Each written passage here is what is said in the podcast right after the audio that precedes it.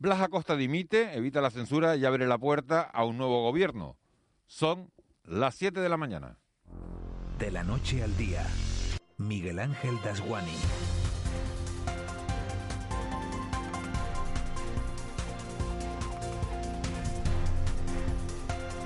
¿Qué tal? Muy buenos días. En estas islas es imposible aburrirse cuando se habla de política. Dos meses, y no son tres, llevamos hablando de la moción de censura que se iba a producir en marzo en el Cabildo de Fuerteventura. Y Blas Acosta, objetivo de esa censura, desactivó ayer en menos de 15 minutos tal posibilidad. Amenazado por torres, caballos y alfiles, no se ha quedado esperando a que le dieran el jaque mate, sino que ha preferido mover ficha. Y ese movimiento ha sido dimitir de la presidencia y mantenerse como consejero. Acosta dice que dimite porque no tiene mayoría suficiente para gestionar el presupuesto aprobado ayer en sesión plenaria y que al perder esa mayoría no tiene ningún sentido seguir en la presidencia, porque él además no quiere aferrarse a ningún cargo. Los teléfonos no pararon de sonar, ayer por la mañana echaban fuego, unos para decirle que estaban con él, otros tratando de saber cuál será su siguiente movimiento, porque en el ajedrez la partida no acaba hasta que el rey está en el suelo. Este juego tan de estrategia llevó ayer al secretario general de los socialistas majoreros a abrir una nueva ventana en la partida. No se puede censurar a quien no ostenta ningún cargo, así que desactivada la censura, habrá que convocar un pleno para elegir a un nuevo presidente. Y la lógica dice que hay tres posibilidades en juego. La primera, reeditar el pacto roto PSOE Podemos Nueva Canarias AMF, pero sin Blas Acosta como presidente. La segunda, que las mismas fuerzas que iban a firmar la censura Coalición Canaria, Partido Popular y AMF formen ahora equipo de gobierno con Sergio Lloret de presidente, que es el acuerdo que se habría cerrado ayer por la tarde. Hoy hay rueda de prensa a las 10 de la mañana. Y la tercera opción sería un pacto coalición PSOE con Lola García de presidenta. Eso es lo que se nos ocurre a la mayoría de los mortales, pero el ajedrez es un juego en el que los buenos siempre van 10 pasos por delante y a veces hacen movimientos incomprensibles para el resto. Dimitir solo para que no te echen y que al final gobiernen los que te iban a censurar no parece ser demasiado premio. Blas Acosta quiere la plaza de senador que ha quedado libre en su partido por la renuncia de Pedro Ramos y se siente con el mismo derecho o con más que Santiago Pérez para obtenerla. Él dijo que iba a luchar por ella y el movimiento de ayer en el Cabildo puede tener mucho que ver con todo eso. En Gambito de Dama, la serie de moda de Netflix, te lo enseñan. Los buenos jugadores juegan en varios tableros a la vez. Esta mañana, como decimos, a las 10 habrá rueda de prensa del presidente en funciones, Alejandro Jorge, para contarnos a los mortales y sobre todo a los habitantes de Fuerteventura cómo queda todo y quién gana la partida. De la noche al día, Miguel Ángel Dasguani. 7 y 3, vamos a repasar las noticias que marcan la crónica de este viernes 26 de febrero. Caja 7 te ofrece los titulares del día. Eva García, buenos días de nuevo. Empezamos con esa noticia. Mm, Coalición Canaria, Partido Popular y AMF alcanzan un acuerdo para gobernar el Cabildo de Fuerteventura. Lo van a anunciar esta mañana siete representantes de Coalición Canaria en la corporación, cuatro del Partido Popular y dos de las asambleas municipales de Fuerteventura. Suman 13 consejeros. Son los suficientes para alcanzar el pacto de gobierno necesario para gobernar tras la renuncia de ayer del socialista Blas Acosta, que desde diciembre se encontraba en minoría. Acosta ha dicho que se va para dar estabilidad a la institución y cree que existe una campaña en su contra. Acusa a la Fiscalía de Fuerteventura de filtrar información sin la apertura de juicio oral. Recordemos que Blas Acosta es uno de los candidatos al Senado por el PSOE en Canarias. Y por otro lado, independientemente de que si fuera yo elegido, a tal caso no va a ser un magistrado el que dirá si he cometido o no he cometido un delito. Eso no es un aforo. Un aforarse no significa no, no pagar si has cometido un delito. Yo creo que se ha sacado de contexto, creo que es innecesario por parte de, de como lo que llaman fuego amigo político para defender a uno en detrimento de otro, el tener que soportar esta situación.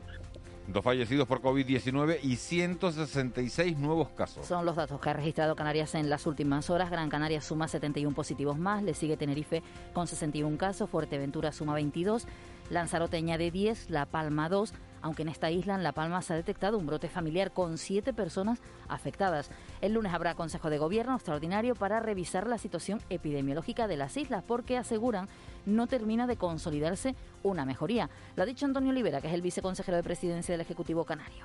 Está especialmente pendiente y siguiendo de cerca pues la situación de las islas que han ido mejorando sus niveles, que no acaban en estos días que han pasado desde que han mejorado, de consolidar esa mejora. Entonces hay una cierta eh, seguimiento de esta situación y por ese motivo, también aprovechando la sesión de Consejo de Gobierno extraordinaria del lunes, volveremos a hacer un análisis aprovechando pues la información que vayamos añadiendo a lo largo de estos próximos días. Hacía referencia Antonio Libera a ese consejo del próximo lunes, donde también se aprobará el decreto que regula las ayudas para paliar los efectos de la crisis económica derivada de esta pandemia. Aumenta el ritmo de vacunación en España. La Secretaría de Estado de Sanidad, Silvia Calzón, ha manifestado que se han inoculado casi 52.000 sueros en un día, una cifra que representa una tendencia al alza en el ritmo de vacunación, con más de 3,4 millones de dosis administradas, el 76,2% de las vacunas repartidas entre las comunidades autónomas. El total de inmunizados supera los 1,2 millones, un 2,6% de la población. En el caso de Canarias, casi 53.000 inmunizados. Hablamos del 3,92% de la población diana en las islas. Además, hoy España recibirá 195.000 dosis más de la vacuna de Moderna y el domingo llegarán 367.000 de AstraZeneca. Bueno, pues efectivamente, para, para avanzarles cómo se sigue desarrollando la campaña de vacunación en nuestro país se sigue desarrollando a muy buen ritmo. Como saben, ya se han superado los cuatro millones y medio de dosis entregadas a las comunidades autónomas. En el día de hoy, concretamente, las dosis administradas ascienden a 3.436.158, lo que supone, de nuevo, un porcentaje superior al 76% de las dosis Pacto de Estado Migratorio. Lo reclama el expresidente del Gobierno de España, José Luis Rodríguez Zapatero. Ha estado en un acto organizado por el Parlamento de Canarias. Zapatero también vivió una importante crisis migratoria durante su mandato y ha solicitado un acuerdo de altura. Lo ha hecho en presencia del presidente de Canarias, Ángel Víctor Torres, quien expondrá, por cierto, el próximo lunes al Parlamento Europeo la situación de la crisis migratoria en las islas y los motivos por los que rechaza el nuevo pacto de asilo e inmigraciones que propone la Comisión transitado de ser un país con gran emigración a un país con gran inmigración y que hemos sido uno de los países que mejor, con más inteligencia histórica, con más apertura, con más capacidad integradora, ha respondido a la inmigración. Deberíamos construir una poderosa administración y una poderosa política exterior de cooperación y deberíamos de tener un pacto de Estado. Luis Serra, nuevo rector de la Universidad de Las Palmas de Gran Canaria. El catedrático de Salud Pública, Luis Serra Magén, portavoz hasta hace unas semanas del Comité Científico que asesora al Gobierno de Canarias frente a la pandemia, ha sido elegido como nuevo rector de la Universidad de Las Palmas de Gran Canaria con el 53,42% de los votos, según ha informado la propia institución. Rafael Robaina, que optaba un segundo mandato al frente de la universidad, ha logrado el apoyo del 46,58%. Serra Magen ha valorado los resultados, también la participación y cree que con estos datos se traduce eh, en un mensaje de, de cambio. Se nos reclama un protagonismo, se nos reclama un liderazgo que tenemos que adoptar. Y con toda la humildad, con todo el respeto por lo que se ha hecho, hemos hecho el primer paso, un paso que parecía imposible. Y lo que viene a partir de ahora es posible, es posible y lo vamos a hacer.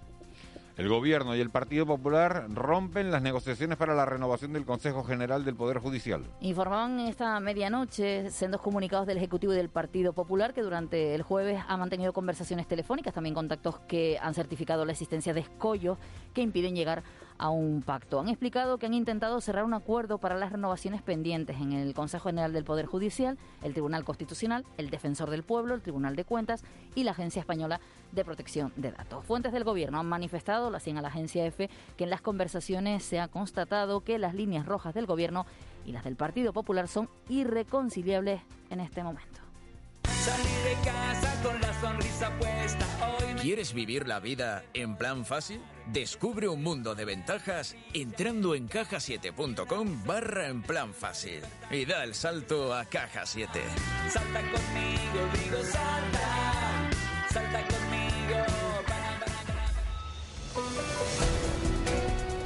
Vamos ya con los deportes, con esa buena noticia. El Granada que se mete en los octavos de final de la Europa League después de caer. Cayó ayer 2-1, pero había ganado en la ida 0-2, así que 2-0, así que elimina al Nápoles y se mete en los octavos de final de la, de la Europa League. Por aquí por casa el Gran Canaria, Gran Canaria acoge hoy desde hoy la Copa del Rey de Boli femenino y esta noche arranca la Trans Gran Canaria. También vamos a hablar de la previa de nuestros equipos de segunda división, previa del fin de semana deportivo. Juan Luis Monzón, muy buenos días.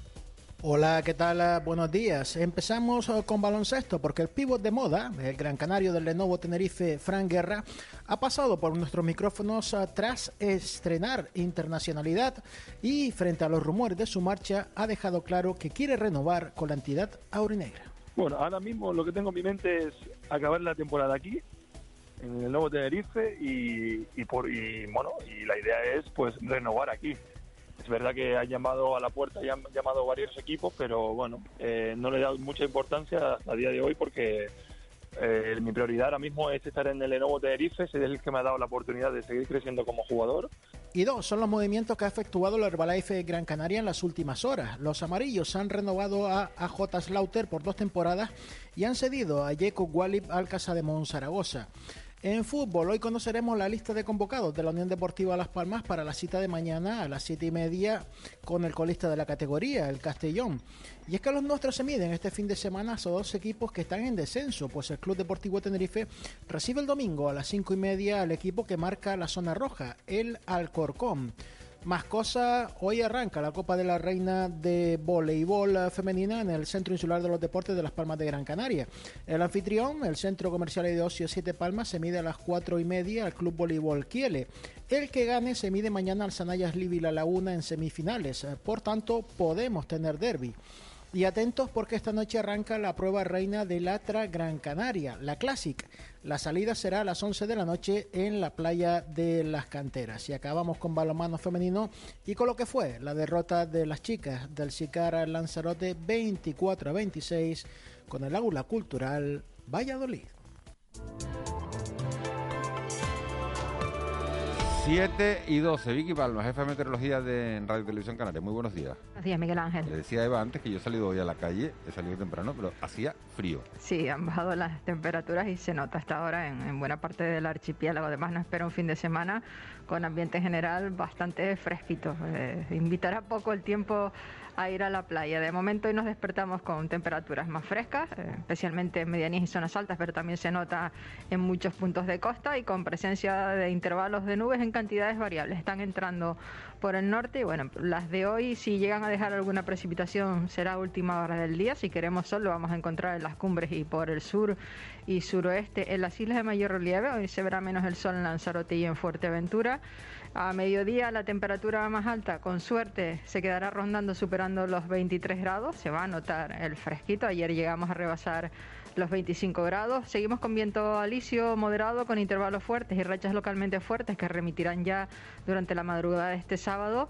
Y en el mar tenemos oleaje de 2 a 3 metros de altura. Mañana y el domingo el tiempo va a estar condicionado por la presencia de una dana, de una borrasca en altura pues eh, entre nosotros y el Golfo de Cádiz o el nordeste, en la zona de Marruecos, nordeste del continente africano. Nos va a enviar nubes, eh, nubosidad no compacta, pero sí que puede dejarnos chubascos, principalmente en la vertiente norte del archipiélago. Esos chubascos más destacables llegarían el sábado por la noche y en la jornada del domingo. En la vertiente sur, en principio, no habría precipitaciones. Las temperaturas se van a mantener frías durante todo el fin de semana. Vamos a seguir con vientos del norte en general componente norte moderados en la mayor parte del archipiélago y con mal estado del mar en las costas abiertas al norte, donde llegará oleaje que puede seguir alcanzando y superando los 3 metros de altura. En las costas del sur la situación estará un poco mejor, pero el tiempo de verdad este fin de semana vuelve a ser invernal. O sea que ni sol para ir a la playa, ni, ni buen tiempo porque hay lluvia y hay ni para ir al campo tampoco bueno, nos podemos encontrar algún chubasco más el domingo que en la jornada de mañana. el sábado sería, el sábado sería, un paseo, el sábado. Un paseo sin mojarnos, pues más probable el sábado que el domingo. El domingo sí hay que mucha mayor probabilidad de lluvia por el norte Y bueno, eh, lo que pasa es que todos asociamos Dana a grandes lluvias y a grandes tormentas. En principio no, lloverá, hará frío, algo normal en invierno, aunque nos habíamos olvidado los últimos inviernos. Y eso nos toca este fin de semana para despedir el mes de febrero. Bueno, gracias Vicky. Los planes el sábado y el domingo más, más recuerdados en casa. Gracias Vicky. Nos volvemos a hablar si te parece en una hora aproximadamente. De acuerdo, buenos días. Muchas gracias, buenos días. Dejamos la previsión del tiempo, nos vamos hasta la sala operativa del 112. Ahí está Lourdes Jorge. Lourdes, buenos días. Hola, buenos días. ¿Qué tal la noche y qué tal estas primeras horas de la mañana? Pues tenemos que informar de un trágico accidente. Un joven de 18 años de edad fallecía anoche en un accidente de bicicleta en el municipio tinerfeño de Wimar. La bicicleta fue encontrada en la carretera TF28 y el afectado se había precipitado por un barranco cayendo por un desnivel de unos 30 metros de altura. El personal sanitario del Servicio de Urgencias Canario solo pudo confirmar su fallecimiento. Y en Gran Canaria, en torno a las 3 de la madrugada, la policía local alertó de un parto en la vía pública en la calle Nicolás Estebanes, en Las Palmas de Gran Canaria. La mujer fue asistida por el personal de una ambulancia de soporte vital básico, siguiendo las indicaciones de una médico del Servicio de Urgencias Canario de guardia en la sala de coordinación del 112 hasta la llegada de la ambulancia de soporte vital avanzado que continuó con la asistencia y el traslado tanto del recién nacido, un varón, como de la madre, los dos en buen estado de salud, al Hospital Universitario Materno Infantil de Canarias. Qué cosas, ¿no, Lourdes? una muerte en la calle y un, y un parto. Y un nacimiento. y un nacimiento. Qué cosas. Mm. La vida. Gracias, Lourdes. Gracias a ustedes. Buenos días. Buen día, buen fin de semana. Siete, siete y dieciséis, ¿no? Molina, ¿nos pondremos de acuerdo un año? Ponla. El Contrapunto. Ángeles Arencibia y Juan Manuel Betencur.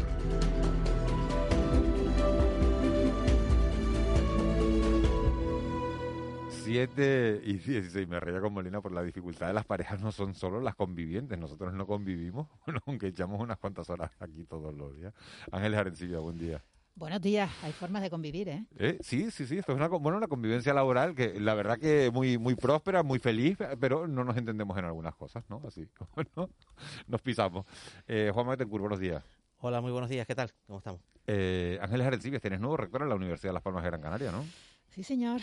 Luis Serra nuevo nuevo rector y es una es un ha sido un poco sorpresa, ¿no? Porque hasta ahora... Y yo que lo daba por ganador, como que sorpresa, yo lo daba por ganador. Bueno, ¿eh? por, por, por, una cuestión, porque hasta ahora eh, todos los rectores que ha tenido la Universidad de Las Palmas de Gran Canaria, que como sabes tiene apenas 30 años, 32 años, eh, han repetido mandato.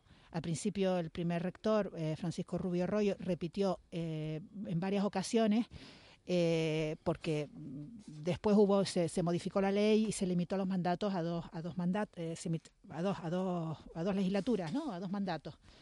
Y todos los que vinieron después Emanuel Lobo José Regidor repitieron o sea que se esperaba que Robaina repitiera no también estas son unas circunstancias extraordinarias estamos en pandemia eh, Hombre, Serra, Serra, Serra, coincidirás conmigo que era como el Illa, ¿no? Es decir, un hombre que ha tenido mucha exposición mediática y eso ha jugado a su favor también, ¿no? Eh, pues bueno, eh, suponemos, ¿no? Eh, pero quizás la sociedad lo ha conocido ahora, ¿no? El, el, el, gran, el, gran común de la sociedad lo ha conocido ahora, ¿no? Es, Luis, Serra es un, es, un, es un clásico de la Universidad de Las Palmas de Gran Canaria, ¿no? Es un hombre con muchísima presencia desde muchos años, es un, catedrático con muchísimo valor en su, en su, en su especialidad, ¿no? que es el mundo de la nutrición, la salud pública. Eh, otra de las cuestiones, eh, ¿cómo ganó Serra? Serra ganó porque tuvo el apoyo, sabes que en, en las elecciones en la universidad eh, todos los votos no valen lo mismo. Eh, no vale lo mismo el voto de, los estudiantes que el voto de, los profesores y entre los mismos profesores hay diferentes categorías. ¿no? En esta ocasión Serra ha ganado en eh, los grupos mm, de base, que son los, los estudiantes, eh, los investigadores sí, jóvenes. los, dos, los dos ángeles, perdona que te interrumpa, ganaron en tres grupos cada uno. Sí, y, y lo que pasa es que los profesores, que es los que tienen el, el mayor peso, se dividieron y entonces eh, le, ha dado la ventaja a Luis Serra, ¿no? Eh, también destaca, bueno, la abstención, la abstención, que la verdad que no me ha dado tiempo a verla con detalle, pero, pero creo que... Los es resultados, mayor. los resultados al final fueron 53% para Lluís Serra y 46% para Rafael Robaina, aproximadamente, ¿no? Por ahí. Aproximadamente, sí, sí. Y después otra cuestión, que en esta ocasión ha sido posible seguir el recuento eh, en directo a través de la, de la web, de la web de la universidad, lo cual, pues bueno, ha estado muy interesante, ¿no? Y después, respecto a la abstención, fíjate que tenían, el censo está compuesto por 21.000 personas y 17.000 eh, no acudieron a votar. Juanma, ¿te sorprende que haya ganado Serra? Sí, me sorprende un poco. eh, me sorprende un poco. Mm, eh, son dos perfiles complementarios, pero también con sus diferencias. ¿no? Era la, digamos, la batalla eh, civilizada entre la experiencia de gestión y la reputación académica investigadora, ¿no? Y también el conocimiento social, eh, porque creo que conocimiento y reconocimiento social eh, tenían y tienen ambos candidatos, ¿no? Eh, y han sido los estudiantes los que han marcado la diferencia, si uno contempla la influencia del voto ponderado que estaba señalando Ángeles, ¿no? Ha sido el, digamos el, el veredicto al final lo han puesto los, los estudiantes. Serra ha hecho unas primeras declaraciones diciendo que el cambio ha llegado, el mensaje, el resultado es un mensaje inequívoco de cambio y, y vamos a ver ahora en qué, en qué se traduce. Así que gracias rector Robaina y felicidades rector Serra. ¿Tú crees que ha jugado a favor el que haya estado en el comité asesor de con esa No exposición? soy, cap- no soy capaz de pronunciarme porque no conozco por dentro de la casa la, la Universidad de Las Palmas de Gran Canaria y, y para mí, yo, yo me encuentro, a diferencia de Ángeles, entre los que conoce a Luis Serra por su trayectoria reciente, digamos, de implicación en el asesoramiento al gobierno en, materia de la pandemia. Antes no lo conocía, pero su, trai- eso, su trayectoria académica y sobre todo investigadora es, muy extensa. Eh, ha trabajado en Las Palmas y en otros escenarios durante décadas, ¿no? ¿Algo puede haber ayudado? Puede ser, pero francamente no me veo capaz de, de pronunciarme categóricamente al respecto. Se destaca el, el, el que Serra eh, haya incidido mucho en eh, la necesidad de escuchar a la gente, en la necesidad de ilusionar. Y también eh, ha destacado la- en, en que la Universidad de Las Palmas, que nació por impulso popular, ¿no? con, con, con tanto apoyo ciudadano, que recuperara eh, su presencia social, ¿no? Algo que, que, Bueno, que el anterior rector, rector le, di- le, le- negó, ¿no? En algún debate le dijo, oye, pero mira qué, qué presencia social hemos perdido, ¿no? Bueno, si seguimos estando, ¿no? Claro, la propia, la propia presencia de Serra en el comité Exacto, asesor sería un poco una credencial de, de que la universidad es, es- es conocida y reconocida. Eh, En la candidatura de Luis Serra, por ejemplo, está Beatriz González López Valcárcel, ¿no? que es una de las economistas más prestigiosas, ya no digo de Canarias, sino de España incluso. ¿no? En ese sentido, pues bueno, el equipo de Serra era un equipo potente también. eh, No. Y se ha notado al final. Roberto Moreno también estaba. Roberto ambos, Moreno. Robert- ambos. Roberto Moreno, un Sí, sí. alto cargo, son- un exalto cargo del gobierno de Canarias. son equipos, ambos son equipos eh, potentes, ¿no? Y bueno, y, y- y- y cuando re- este el rector Robaina, el todavía rector, eh, reconoce anoche en, en- en Facebook, ¿no? En una de las redes sociales, felicita a Serra y dice, bueno, ahora seguir trabajando por la universidad. Quiero decir que esto es una historia de, No, bueno. de fair play y de Sí, modélico. bueno, luego, ambos, ambos están a lo mismo, ¿no? A, sa- a- a mejorar la universidad y, y hacerla cada día mejor, ¿no?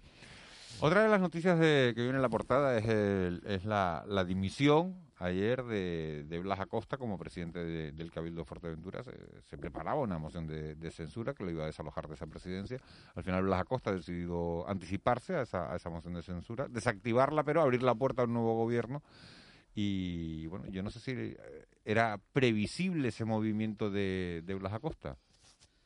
Bueno, es un poco una última jugada destinada a, a intentar romper la armonía entre los socios de la moción de censura que iba a ser registrada hoy. Porque, la- porque no se puede entender la decisión de Blas Acosta sin, sin, sin conocer que hoy que se va a presentar ese pacto, Coalición Canaria, Partido Popular, Asambleas Municipales de Fuerteventura, hoy iban a registrar la moción de censura.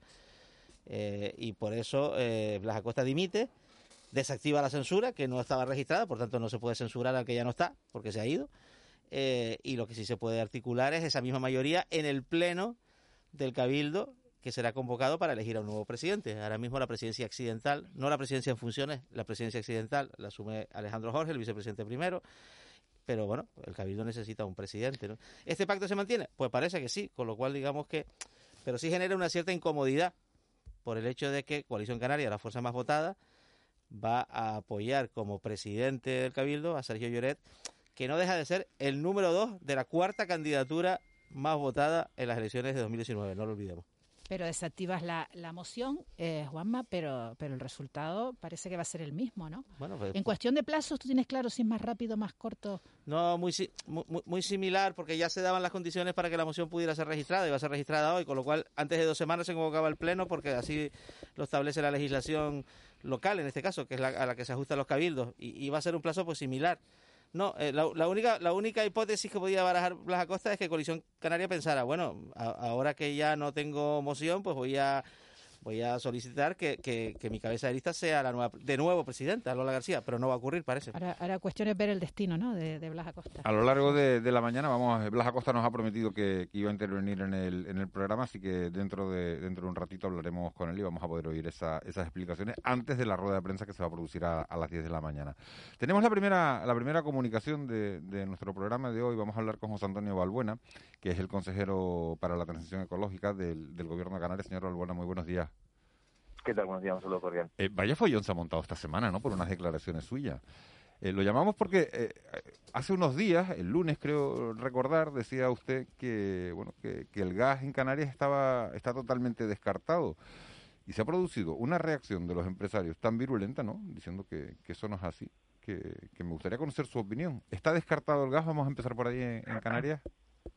Vamos a ver, la respuesta, eh, primeramente, el, eh, los empresarios que han, que han vertido sus opiniones, pues evidentemente las vierten a raíz de un titular. Y no estaría de más que los empresarios, si tienen algún tipo de duda, eh, me llamasen, como hemos en otras ocasiones, para preguntar exactamente sobre el contenido del titular.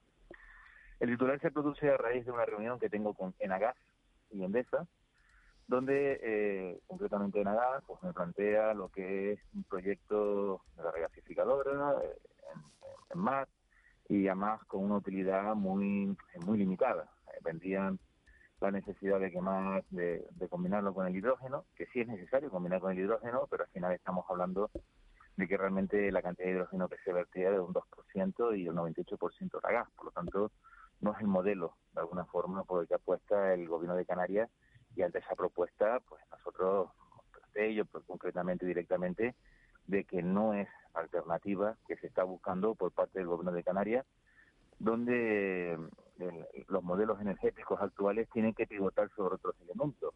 Ya en ese proyecto, ese macroproyecto de hace 20 años, que para, para que tengamos una idea, eh, significaba pues levantar las calles de las ciudades eh, estoy, estoy exagerando bastante la interpretación para que nos tengamos una idea de lo que suponía el proyecto hace 20 años.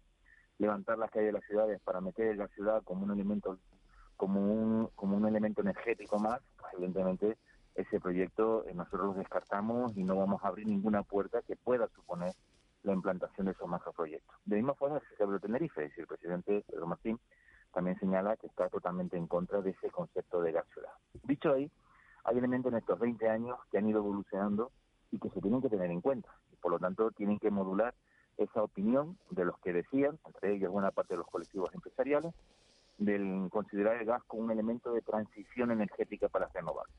Las renovables hace 20 años, evidentemente, no tienen la foto que tienen hoy, por varios elementos. En primer lugar, eh, tenemos casi una penetración del 20% de renovables, que no existía hace 20 años. La reducción de los costes de fotovoltaica se ha reducido de manera muy drástica, muy valores muy distintos a los de hace 20 años, por lo tanto ahora es más barato generar en renovables que generar en térmica. Tengan esta cifra en la mente. Un megavatio hora en renovables está en torno a 40, 45 euros. Un megavatio hora en centrales térmicas con, quemando fuel está en torno a los 120 euros megavatios hora, es decir, tres veces más caro.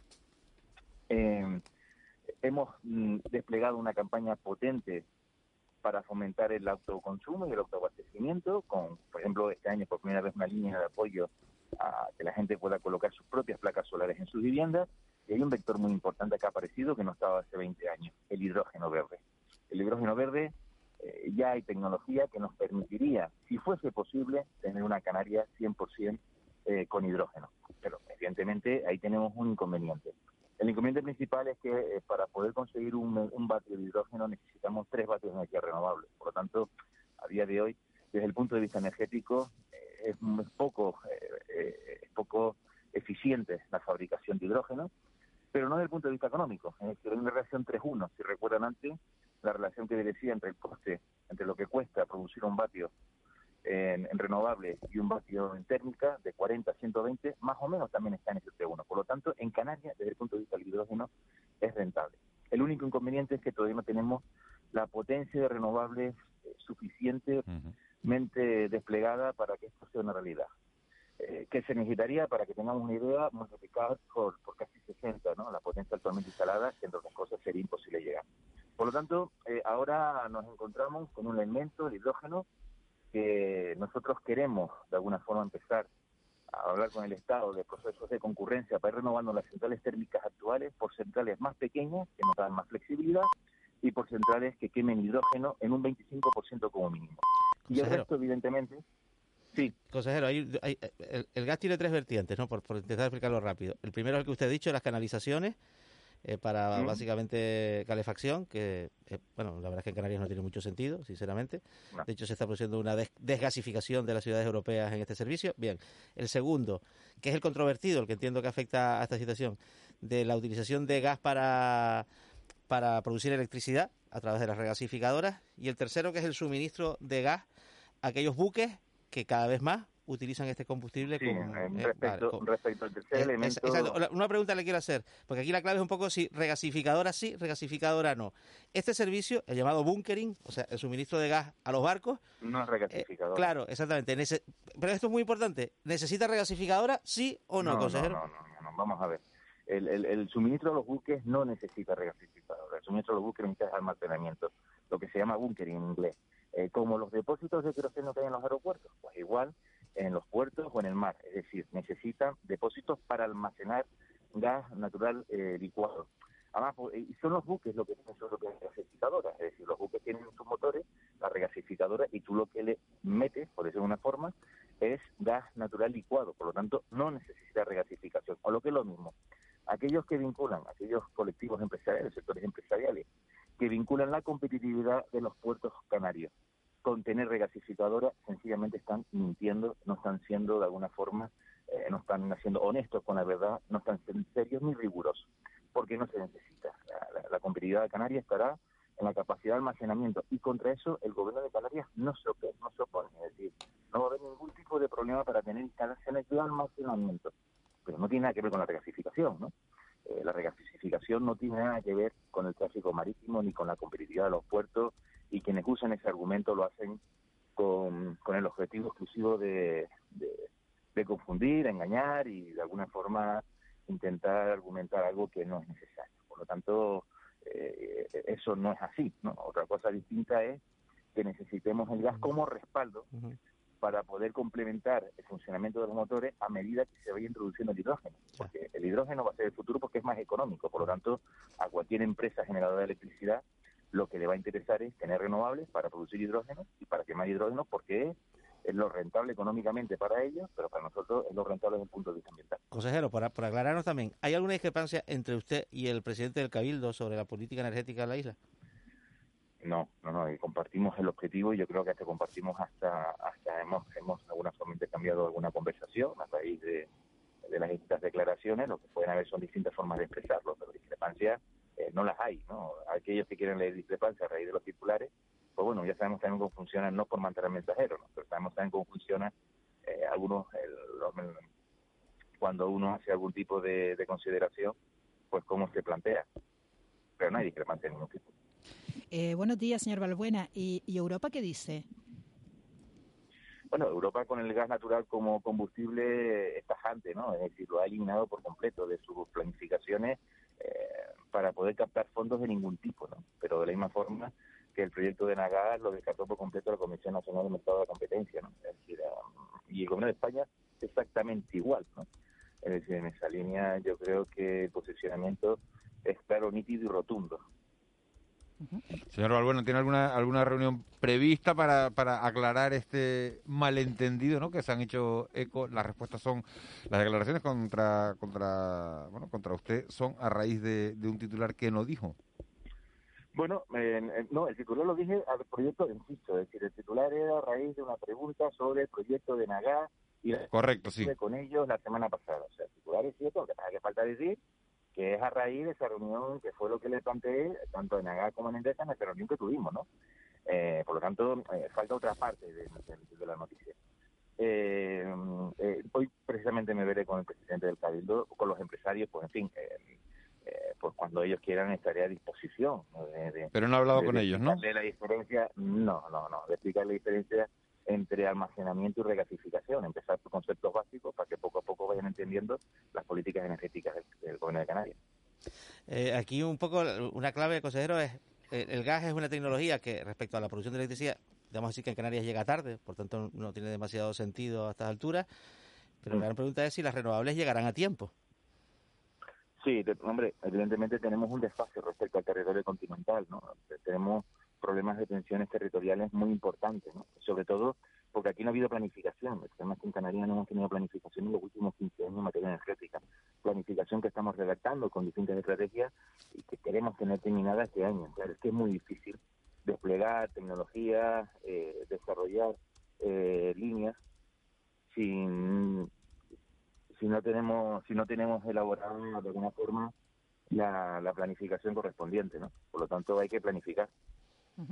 Y, y en este contexto, eh, el camino es el, el proyecto mm, Chira-Soria, el que se está que se está proyectado en Gran Canaria.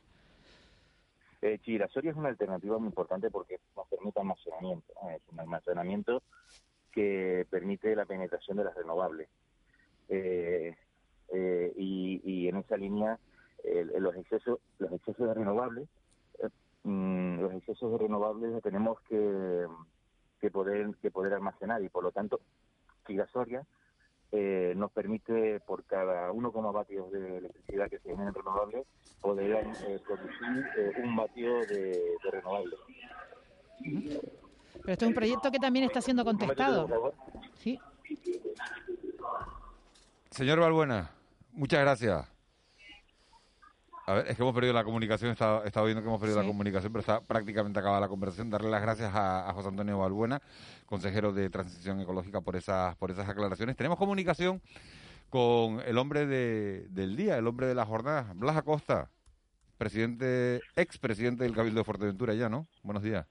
Buenos días, así, así, correcto. Expresidente, pero consejero de, de la corporación. ¿Por qué dimitió usted ayer? Bueno, porque no tenía la mayoría del Pleno para gestionar los intereses de la isla de Fuerteventura. Eh, desde el pasado 22 de diciembre, como bien saben, dos consejeros del grupo de gobierno anterior pues decidieron no ir a, apoyar las cuentas de los presupuestos del, para el año 2021 y finalmente pues ayer se pudo ver dos cosas. Primero, que no tenían un presupuesto alternativo, no era una cuestión de presupuesto y segundo, lo que no iba a ser, y como lo he dicho durante todo este tiempo, ser un obstáculo para la gobernabilidad de la isla y por lo tanto que se elija libremente el presidente o presidenta nuevo ya con unos presupuestos aprobados porque yo no tengo esa mayoría absoluta. ¿no? ¿Quién va a ser el nuevo presidente, señora Costa? Hoy hay una rueda de prensa hoy a las 10 de la mañana que, que van a anunciar ese acuerdo de gobierno, coalición canaria, Partido Popular y Asamblea Municipal de Fuerteventura. Bueno, el, el, pasado 26 de diciembre del año 2020 anunciaron que tenían un acuerdo, es decir, el día 22 no vienen a votar los presupuestos con la excusa de que no se les había atendido sus reivindicaciones, cuando no es correcta esa afirmación, por, decir, por decirlo de forma educada, ya que tenía un incremento del 52% en la partida presupuestaria que gestionaban ambos consejeros en aquel entonces. Lo que tenían era previsto otra cosa, un cambio de gobierno alternativo, donde Coalición Canaria y Partido Popular van a ser presidente, a, en este caso, a la persona que abandona aquel grupo de gobierno, ¿no? Pero es totalmente legítimo, es totalmente legal, le deseo la inmensa de la suerte, porque es un momento muy complicado para la isla de Fuerteventura, pero hay que ser realistas y conscientes de lo que, de lo que se tiene delante, ¿no?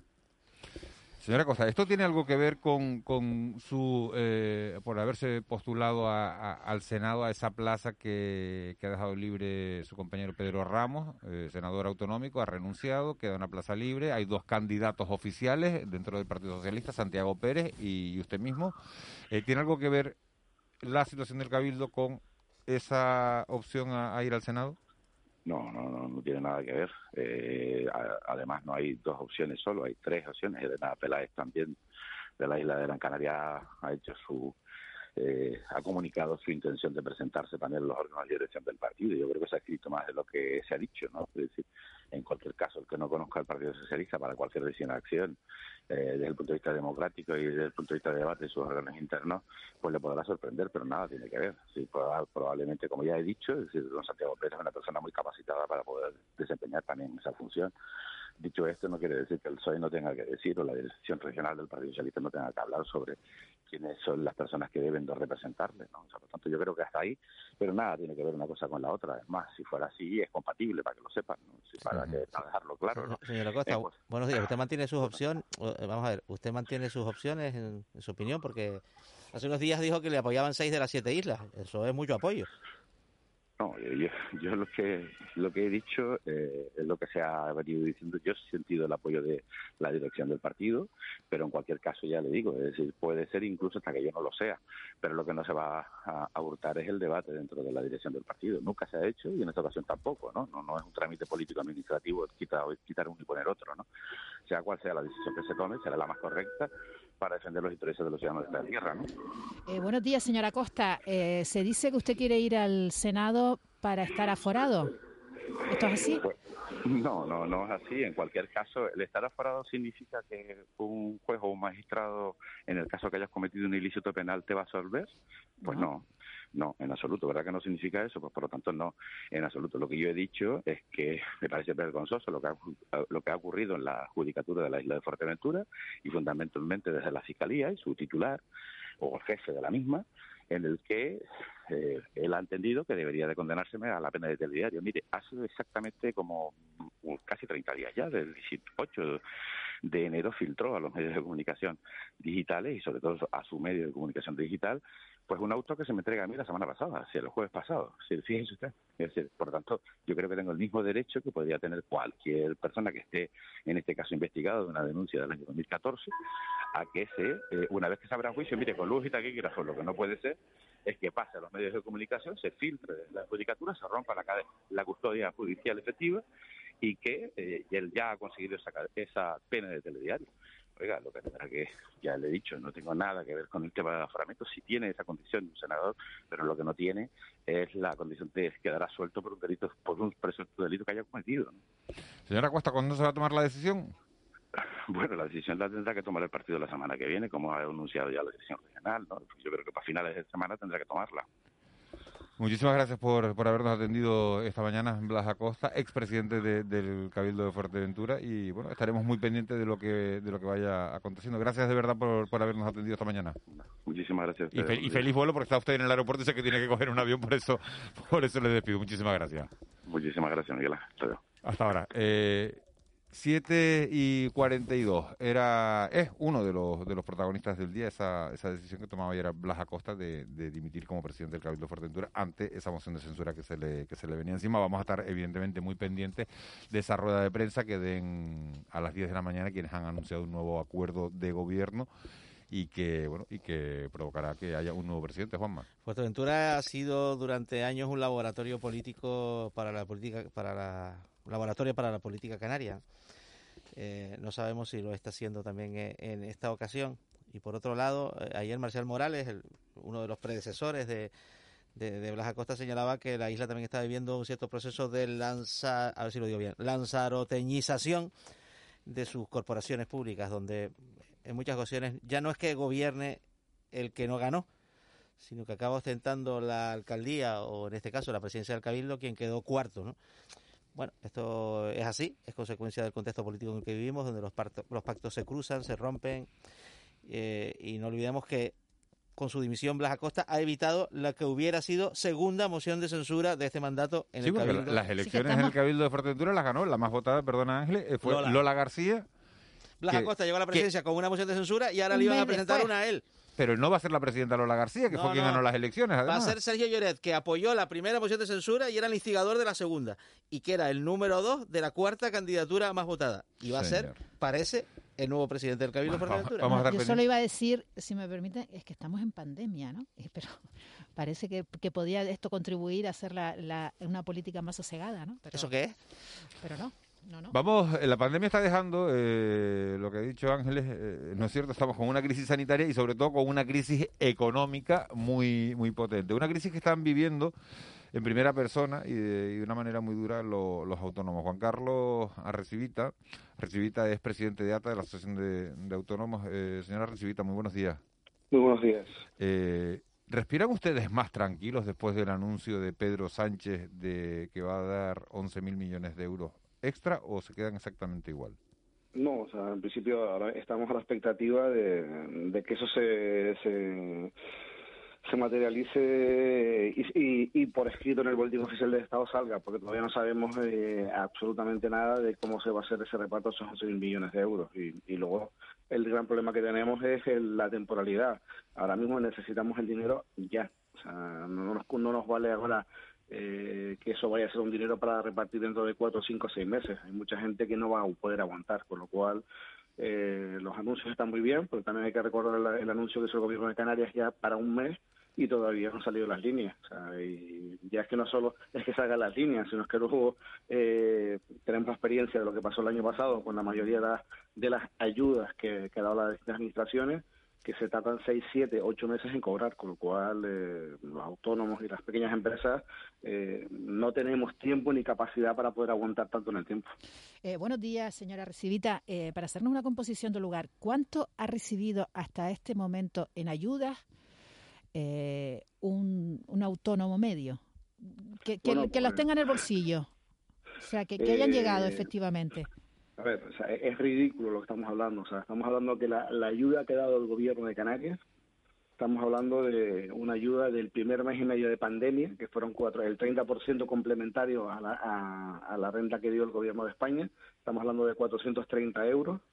Eh, el cabildo del caso del cabildo de Tenerife el cabildo de Gran Canaria, son las dos grandes islas, dieron una ayuda eh, de mil euros a los autónomos que les dieron. En el caso de, de Gran Canaria creo que eran eh, pusieron 12 millones de euros, en el caso del Cabildo de Tenerife no llegaron a los 5 millones de euros, eh, eh, estamos hablando de eso, de ya 1.430, y luego lo que hayan sacado los ayuntamientos, hay ayuntamientos que han sacado 1.000, 1.700, eh, esas son las ayudas que se ha dado durante el año 2020 a, a, los autónomos, en los 21 todavía no ha salido nada. la situación es crítica, porque aparte ya estamos pidiendo, y cuando estamos pidiendo ayudas directas, yo creo que a lo mejor habría que empezar a, a cambiar la tecnología. Más que ayuda, son compensaciones, compensaciones porque nos han limitado los aforos, porque nos han hecho cerrar, porque, o sea, estamos hablando de que lo que estamos pidiendo nosotros, nuestros compañeros en otros países de la Unión Europea lo están recibiendo automáticamente desde hace muchos meses. Eh, señor Arcivita, eh, antes de eso, antes del, del, paquete de ayudas, compensaciones del Gobierno Central, el Gobierno de Canarias anunció ayer que el lunes aprobará el decreto, en, en, Consejo Extraordinario, aprobará el decreto ley de convocatoria de ayudas autonómicas. ¿Qué no debe faltar en el texto de ese decreto ley que va a Consejo de Gobierno el próximo lunes? Aparte de que sean ayudas directas, eh, la, el tiempo de, adjudicación de, eso, o sea, no, no podemos estar con los trámites normales y medios que están para resolver los expedientes. Tiene, tienen, esto no puede tardar más de un mes y medio. Estamos hablando de que eh, esto es una ayuda de 165 millones de euros que va a poner el gobierno de Canarias. Estamos hablando de que eso se anunció ya desde el 25 de enero y ha pasado ya un mes y todavía no se ha publicado todavía ni las bases. O sea, que es que esto a veces lleva guasa, porque es que a veces eh, de tanto anuncio la gente en la calle eh, piensa de que son distintas ayudas. No, no, es la misma ayuda que el 25 de enero en esa rueda de prensa famosa de mediodía hizo el presidente del gobierno acompañado del vicepresidente. Y para que sea ágil, ¿qué conceptos debería contemplar? O sea, ¿qué, debería compensar? Eh, y que pueda ser fácilmente acreditable por las empresas, porque claro, también para que el trámite sea fácil, tiene que basarse en supuestos fáciles de gestionar las pérdidas de facturación, o sea, eh, contemplar la, la, caída de facturación con respecto al año de, al año de 19. yo creo que lo que ha hecho Alemania, que a partir del de, gobierno te, llegaba a dar las ayudas hasta el 75% de la renta del año 19, pues eso, justificar tus ingresos del 2020, tu caída que has tenido. Y, una, empresa que, una empresa, porque me lo preguntaron el otro día, a una empresa que abrió en enero de 2020, que no puede acreditar ese pasado porque no lo tenía, ¿cómo se le compensa?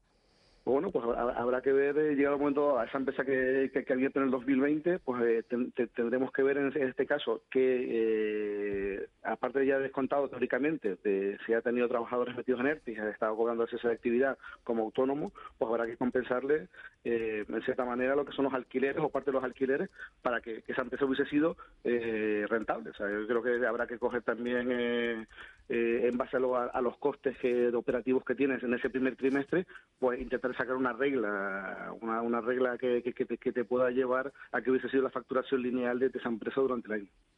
¿Qué tipo, qué tipo de, de, llamadas reciben ustedes de consulta eh, cuando se hacen este tipo de anuncios por parte de las administraciones? Me refiero a estos dos últimos, ¿no? Lo que nos referimos al gobierno del Estado, los 11.000 millones, y lo que aprueba el lunes el Consejo de Gobierno la gente es apurada, o sea, la gente cuando cuando escucha eso, eh, lo que piensa es que eso está ya aprobado, que está publicado, que dónde están las bases, que cuándo se pide, que cómo se pide, que quién puede, que a qué sector va dirigido. ese es el problema que hay. O sea, la gente cuando sale esas ayudas, cuando salieron el otro día los 11.000 millones de euros, la gente lo que te pregunta es, ¿eso cuándo va a estar disponible? ¿Eso está disponible ya? Eh, llamo al asesor para que, no, tranquilo, espera, que todavía hay que pasarlo al boletín oficial del Estado, eso todavía lleva, lleva un proceso.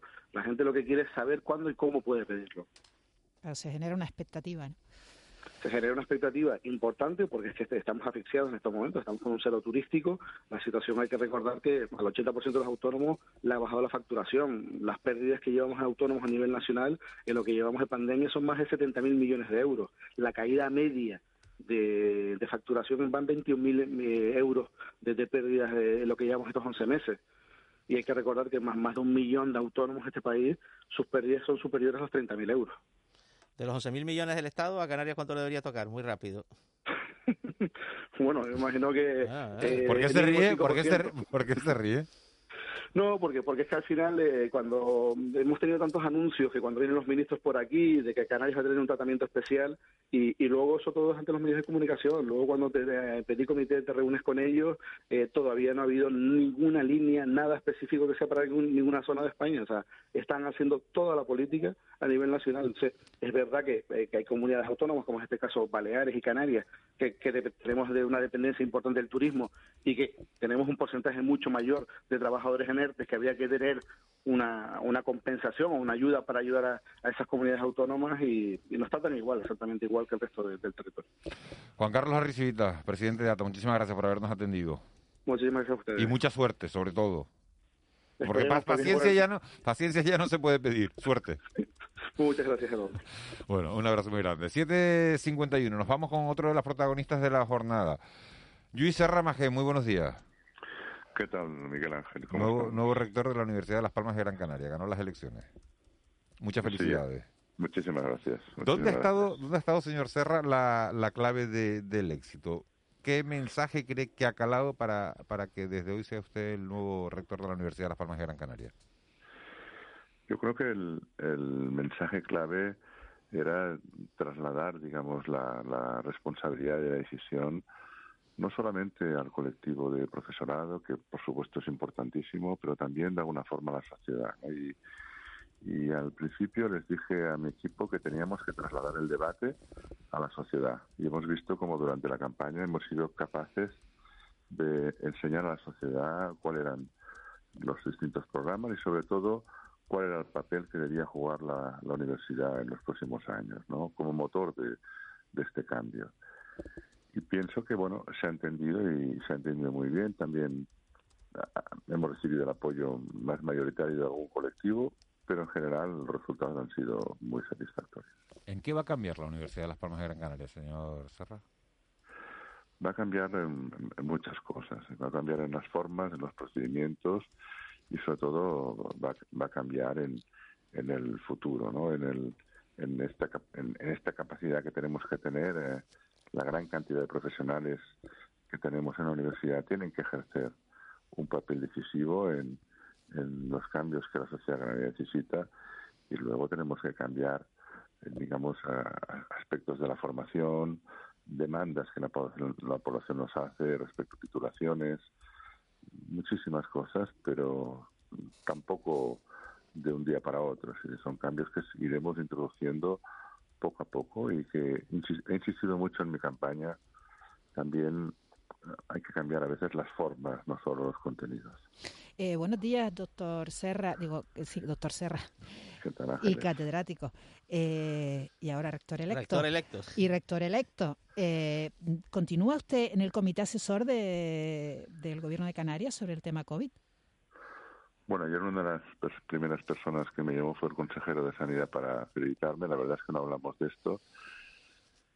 Mi intención es, en la medida en que pueda continuar, obviamente no como portavoz, no, pero sí como miembro del comité, porque pienso que es una responsabilidad importante y en cualquier caso lo veremos en los próximos días. Voy a dejar la gran mayoría de mis actividades, obviamente profesionales y académicas, pero posiblemente esta no la voy a dejar.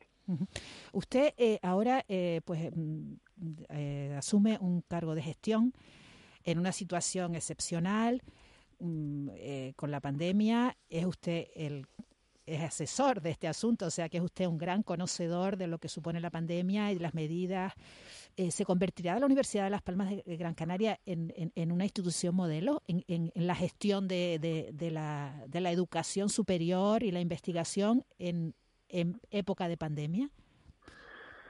Yo ah, vamos a hacer lo, lo posible. Realmente tenemos que activar los los programas de vacunación y tenemos que activar, digamos, las las pruebas de, de PCR. Lo que sí es evidente es que tenemos que ir paulatinamente regresando a la a la presencialidad ¿no? y, y reactivando reactivando los campus y y siempre mm, hemos pensado que hay que saber aprovechar las crisis a tu favor, ¿no? Y de alguna forma, desde la OLPGC lo vamos a, a intentar, ¿no? Que, que esta crisis haga que salgamos más reforzados con una mayor capacidad, por ejemplo, en la teleformación y mejor digitalización de todos los procesos. Y todo esto lo vamos a, a desarrollar sin duda y, y que bueno, tiene en, en gran parte relación con, con la pandemia.